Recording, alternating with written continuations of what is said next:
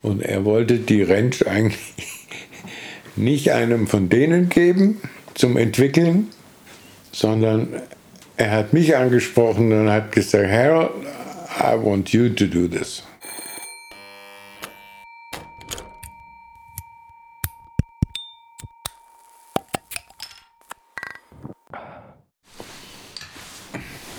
Mach mal weiter mit, mit USA. Was habe ich da noch für verrückte Dinge gedreht?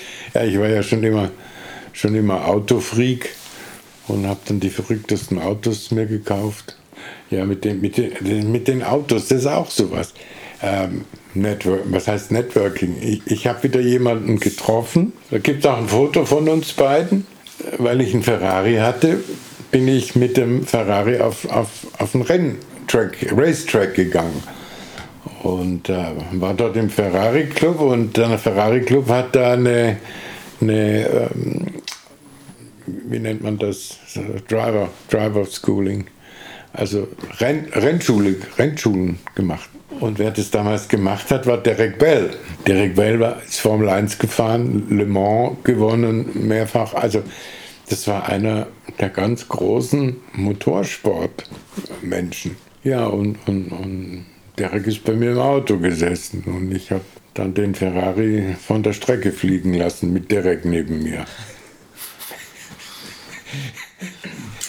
es, ist, es ist nichts passiert, weil wir sind nur im Gras rumgeflogen, also nicht geflogen, sondern so, weil ich bin vorher mit einem Instruktor gefahren, der ist neben mir, ist in meinem Auto gefahren und dann gab es eine Situation, bevor man in die Stadt- und Zielkurve einfuhr, war eine lange Gerade und da kam eben so eine Kurve auf, auf die Stadt- und Zielgerade und da fährst du im fünften Gang auf diese Kurve zu, also volle Kanne, Vollgas. Und dann habe ich den beobachtet und dann hat der vom fünften Gang direkt den zweiten geschalten. Was ich aber vergessen habe, weil ich das nachmachen wollte, ich wollte direkt zeigen, dass ich das auch kann und dass ich da aufgepasst habe. Was ich aber vergessen habe, dass ich so gebremst habe wie der, der, der Instruktor. Ja, dass der also dann von der Geschwindigkeit so herunten war, dass der zweite Gang auch drehzahlmäßig in Ordnung war. Bloß bei mir war das Auto noch viel zu schnell und der hat im zweiten Gang, hat dann ist der Drehzahlmesser über die Begrenzung hinaus geschossen und die Hinterachse hat blockiert und das Auto ist abgeflogen, so schnell konnte ich gar nicht gucken. Dann hat der Derek mich angeguckt und hat nur gesagt, Box.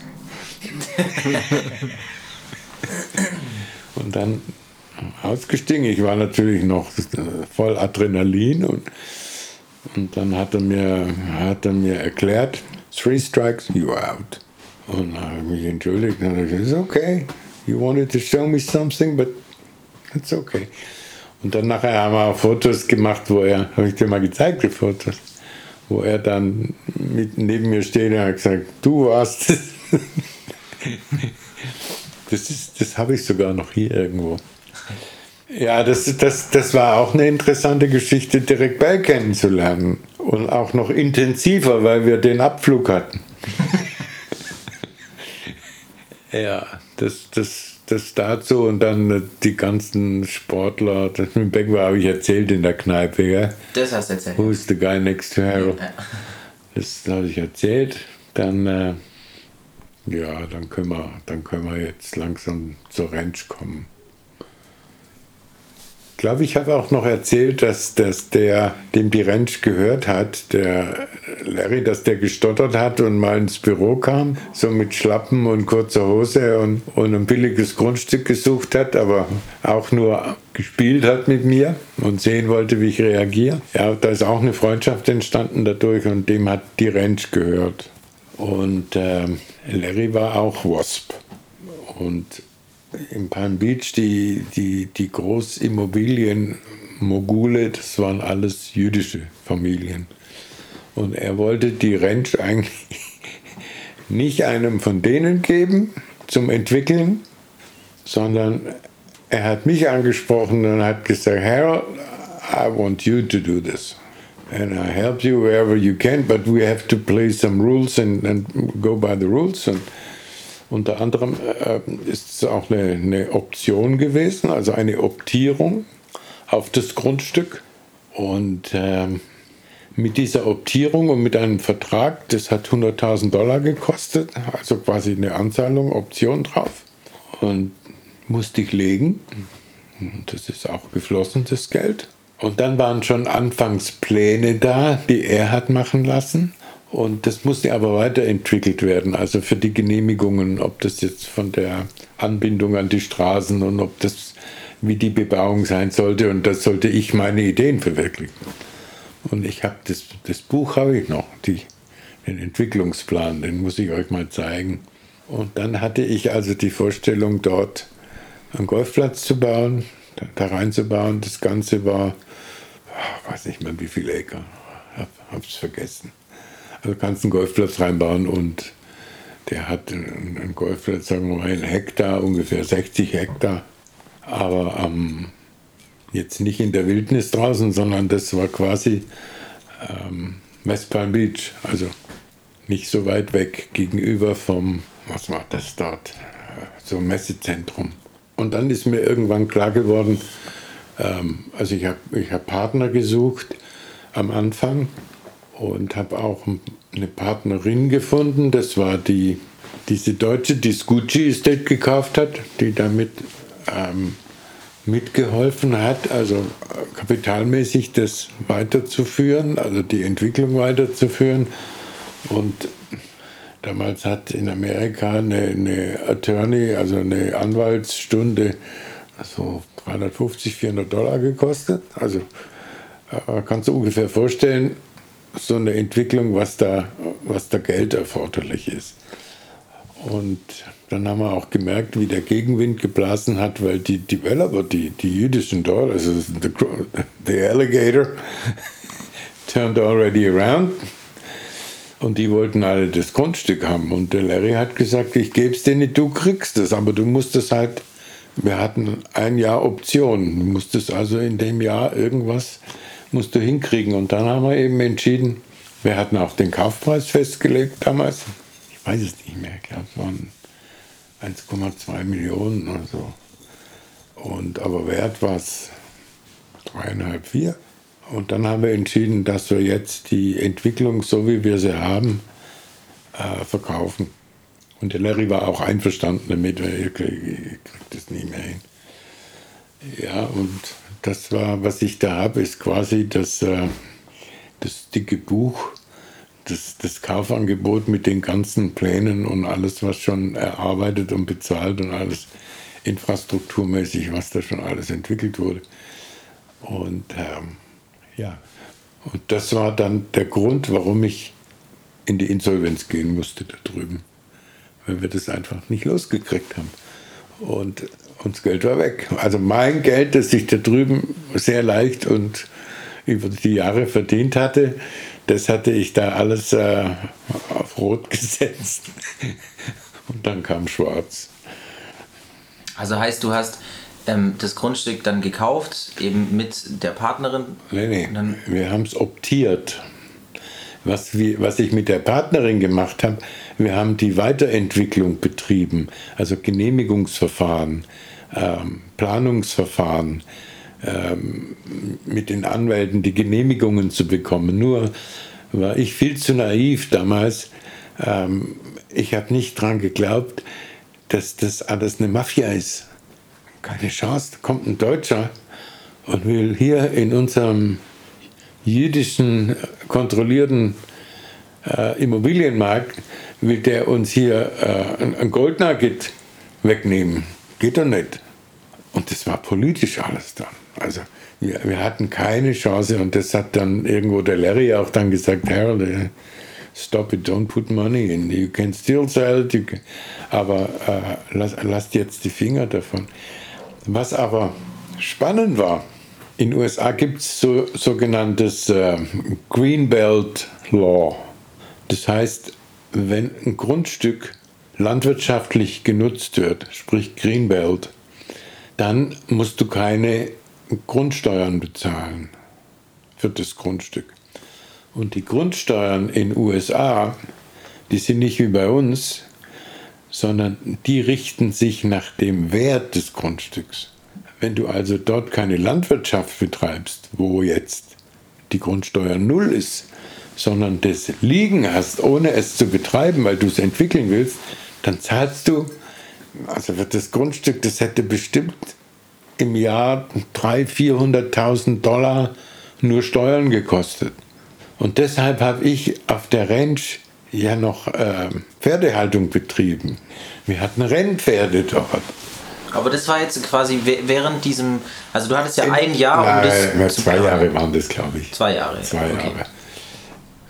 Aber das war während der Zeit, wo ihr geplant habt, ja. hast du quasi das Grundstück ja. trotzdem irgendwie anderweitig genutzt, ja. aber es nicht gekauft. Richtig. Okay. Die Option, mit der Option, die ist gelaufen für die Zeit und dann hätte man es bezahlen müssen und dafür habe ich die Partnerin geholt für die Entwicklung und die Bezahlung. Und da war eine riesen, wie du es im, im alten, im alten äh, amerikanischen Süden siehst, ein altes Rancherhaus drauf, weißt mit, wo der Opa draußen im Schaukelstuhl der Schwarze sitzt und, und ein Holzhaus, und, aber riesengroß, riesengroß. Ja, und, und da war die Ranch da und dann habe ich, hab ich die Ranch eingerichtet. Und zwar gab es dort so bei Wohnungsauflösungen oder Hausauflösungen äh, ganz viel Charity. Ja, die Leute, die jetzt in Palm Beach oder die Reichen, wenn die die alten Villen ausgeräumt haben, das war alles Charity und da gab es so eine, ich, ich glaube, das war, das waren äh, junge Leute oder Leute, die eben sozial oder auf Drogen oder irgendwo nicht zurechtkamen, die haben das quasi betrieben unter einer Aufsicht und dort haben die ganzen reichen Leute und alle Leute ihre, ihre Sachen hingebracht. War riesig. Und da konntest du für ein Apfel und ein Ei, konntest du tolle Sachen kaufen, alte Sachen, wirklich antike Sachen. Alles für ein Apfel und ein Ei. Und ich weiß nicht, ich habe vielleicht 2.000 oder 3.000 Dollar oder 4.000 Dollar ausgegeben und habe die komplette Ranch eingerichtet wie ein altes Ranchhaus. Ja, und zu der Zeit habe ich mit den jungen Golfspielern äh, ja zusammen Golf gespielt. Das äh, war schon wieder Co-Zeit, Co-Co, Co also heftig. Und, ähm, und dann habe ich drei von den Jungs oder vier von den Jungs habe ich gesagt, ihr könnt in der Ranch wohnen. Die haben sich riesig gefreut. Die hatten ihre Ranch, dann haben sie sich, war ja Wiesen und, und, und Platz, wir hatten auch, wir hatten auch äh, landwirtschaftliches Gerät. Dann hatte ich eine Ranchhand angestellt, also so ein Cowboy mit seinem kleinen Pickup-Truck, der sich um die Pferde gekümmert hat, die eingestellt waren von, von der Rennbahn. Was, die waren so quasi zur Erholung, mhm. immer wieder geholt worden. Und die Jungs haben sich eine Driving Range gemacht, haben da Bälle geschlagen und, und da war jeden Tag fast Party. Es war, es war Wahnsinn. Und das waren dann zum Teil äh, ja, heftige Partys. Also wir haben dann, wir, wir haben dann, äh, das werde ich nie vergessen, da kamen so Cowboys an, die hatten an ihrem Pickup hinten, hatten die so, so einen Barbecue-Anhänger. Weißt, und haben dann Barbecue gemacht. Ja, Cowboys halt. Äh, also die waren irgendwo von hinten, ja, die haben die Jungs organisiert, die sind gekommen und haben das da aufgebaut. Wir hatten einen Swimmingpool, wir hatten eine riesen Terrasse, warm war es ja sowieso. Und da habe ich auch das erste Mal gesehen, wie die, was die mit den Hühnern oder mit den Hähnchen gemacht haben, wie die die gewürzt haben. Die haben eine Bierdose aufgemacht und den in den Arsch gehauen, dem, dem Hähnchen, und haben, und haben das dann gebrutzelt oder, oder Spare Ribs, völlig egal. Und da wurde gesoffen, das kannst du dir nicht vorstellen. Und da haben die, die, die Jungs haben die Mädels aus den Strip-Joints mitgebracht. Weißt du, oder Hooter Girls. Also diese, ja, was du auf den Pin-Ups siehst, die sind denen hinterhergelaufen, weil da war Party und Ranch und äh, ja, da stand auch immer irgendwo so eine Schüssel mit, mit, äh, mit Puderzucker rum. Dann zum Teil, zum Teil habe ich wirklich unten Also, wo, wo das war ja ein Riesenraum mit offenem Kamin und, und so alte Ledersessel und da stand dann äh, so ein Silbertablett und da habe ich dann Puderzucker drauf. Und ich gemeint, das ist Koks. den haben wir aber den haben wir versteckt. Der war also nicht so zugänglich für jeden, sonst hätten die sich sofort alle Nasen da voll gemacht. Ja, und das waren total verrückte Zeiten. Und da war meine Frau ist mit den Kindern nach Deutschland zurück und ja, da ging unsere Ehe auseinander. Da habe ich sie mal mit einem Kunden von mir erwischt. Ja, wie, wie, sie da, wie sie da eben dem zugange oder mit ihm zugange war. Das war dann eine recht peinliche Situation für den, für sie, für mich. Und das war dann eigentlich so, ist die Ehe auseinandergegangen. Und sie ist dann zurück nach Deutschland schon mal. Und äh, ich war dann alleine drüben, habe mein Haus gehabt, habe aber im Haus fast nicht mehr gewohnt, sondern war eigentlich auf die Ranch gezogen. Und das war dann die Zeit, wo ich dann gemerkt habe, das funktioniert alles nicht und versucht habe jetzt eben, oder in meinem Kopf hatte, okay, verkaufen das Ganze, dann bleiben da bei uns drei Millionen Dollar oder sowas hängen, Partnerin, und dann bleiben mir anderthalb Millionen Dollar, dann habe ich meine Rente und dann ist alles gut. Und dann gehe ich auch wieder nach Deutschland. Ja, und so ist es halt nicht gekommen, sondern dann habe ich den, ich weiß nicht, wie viele Kaufinteressenten wir hatten, ähm, und, und warum es letztendlich nicht mehr funktioniert hat, wahrscheinlich war ich auch mit dran schuld, dass ich so auf Koks war, dass ich so viel Scheiß gemacht habe. Und, und da bin ich richtig abgestürzt. Und, und, so wie damals in Spanien, wo eben der kam und mich rausgeholt hat, habe ich mich da selber rausgeholt. Oder äh, ich hatte auch Muffe, dass, dass irgendwo dann mal der Sheriff kommt und dass es dann da Ärger gibt. Der kam auch mal. Ja, haben uns versteckt. Und ja, und dann bin ich ganz schnell, äh, ich habe eine gute Bekannte da gehabt in Palm Beach und die hat gesagt, Harold, I think it's time to leave. und hat mich dann nach Miami gebracht. Ich hatte immer, immer, bin dann First Class nach Hause geflogen.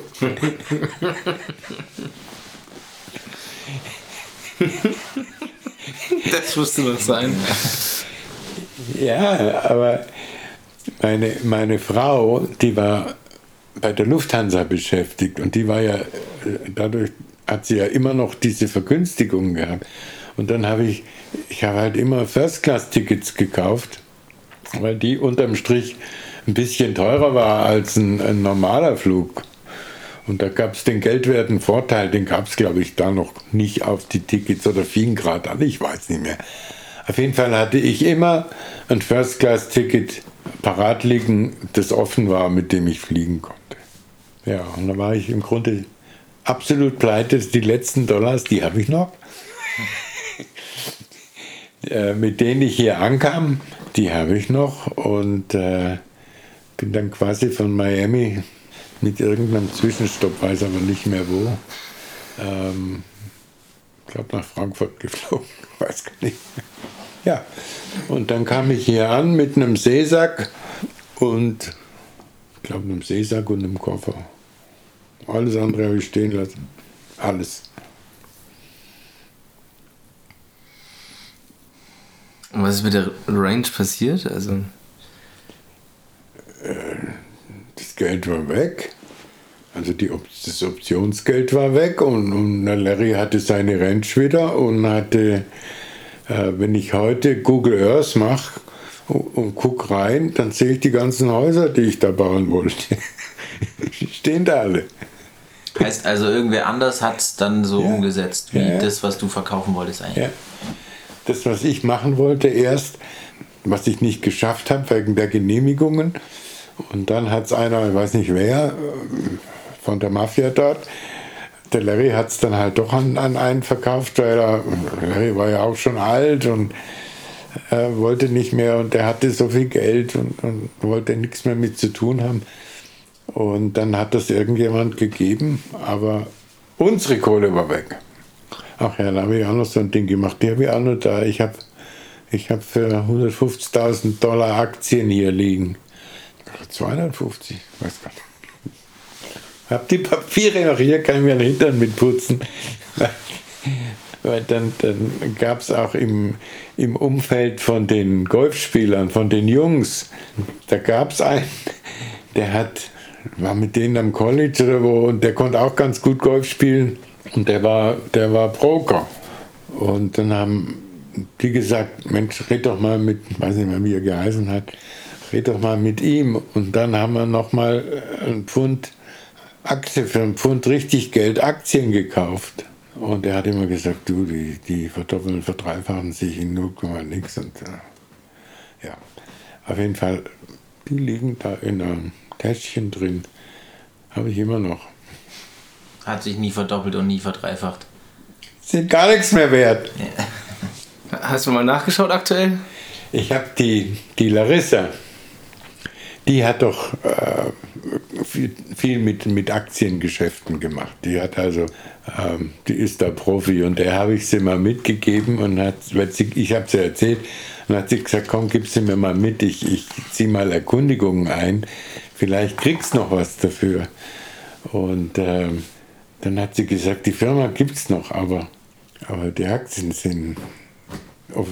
Und ich habe auch, ich hab, soll ich ganz ehrlich sein, ich habe die irgendwo aus dem Gedächtnis gestrichen gehabt und dann sind sie mir irgendwann in die Hände gefallen. Aber äh, ich, ich kann mir nicht vorstellen, dass sie einen Cent wert sind. Also Larissa hat nichts gefunden und das war jetzt vor zwei Jahren. Gut, aber ich meine, wenn sie damit viel zu tun hat oder hatte und nichts ja, gefunden hat, ich meine, dann. Kann man vergessen. Aber das war nochmal, wie viel waren das? Oder 125 ich, ich weiß es nicht mehr. Also, die, die Anzahl der Aktien ist ja nicht jetzt der Wert oder was es gekostet hat, aber.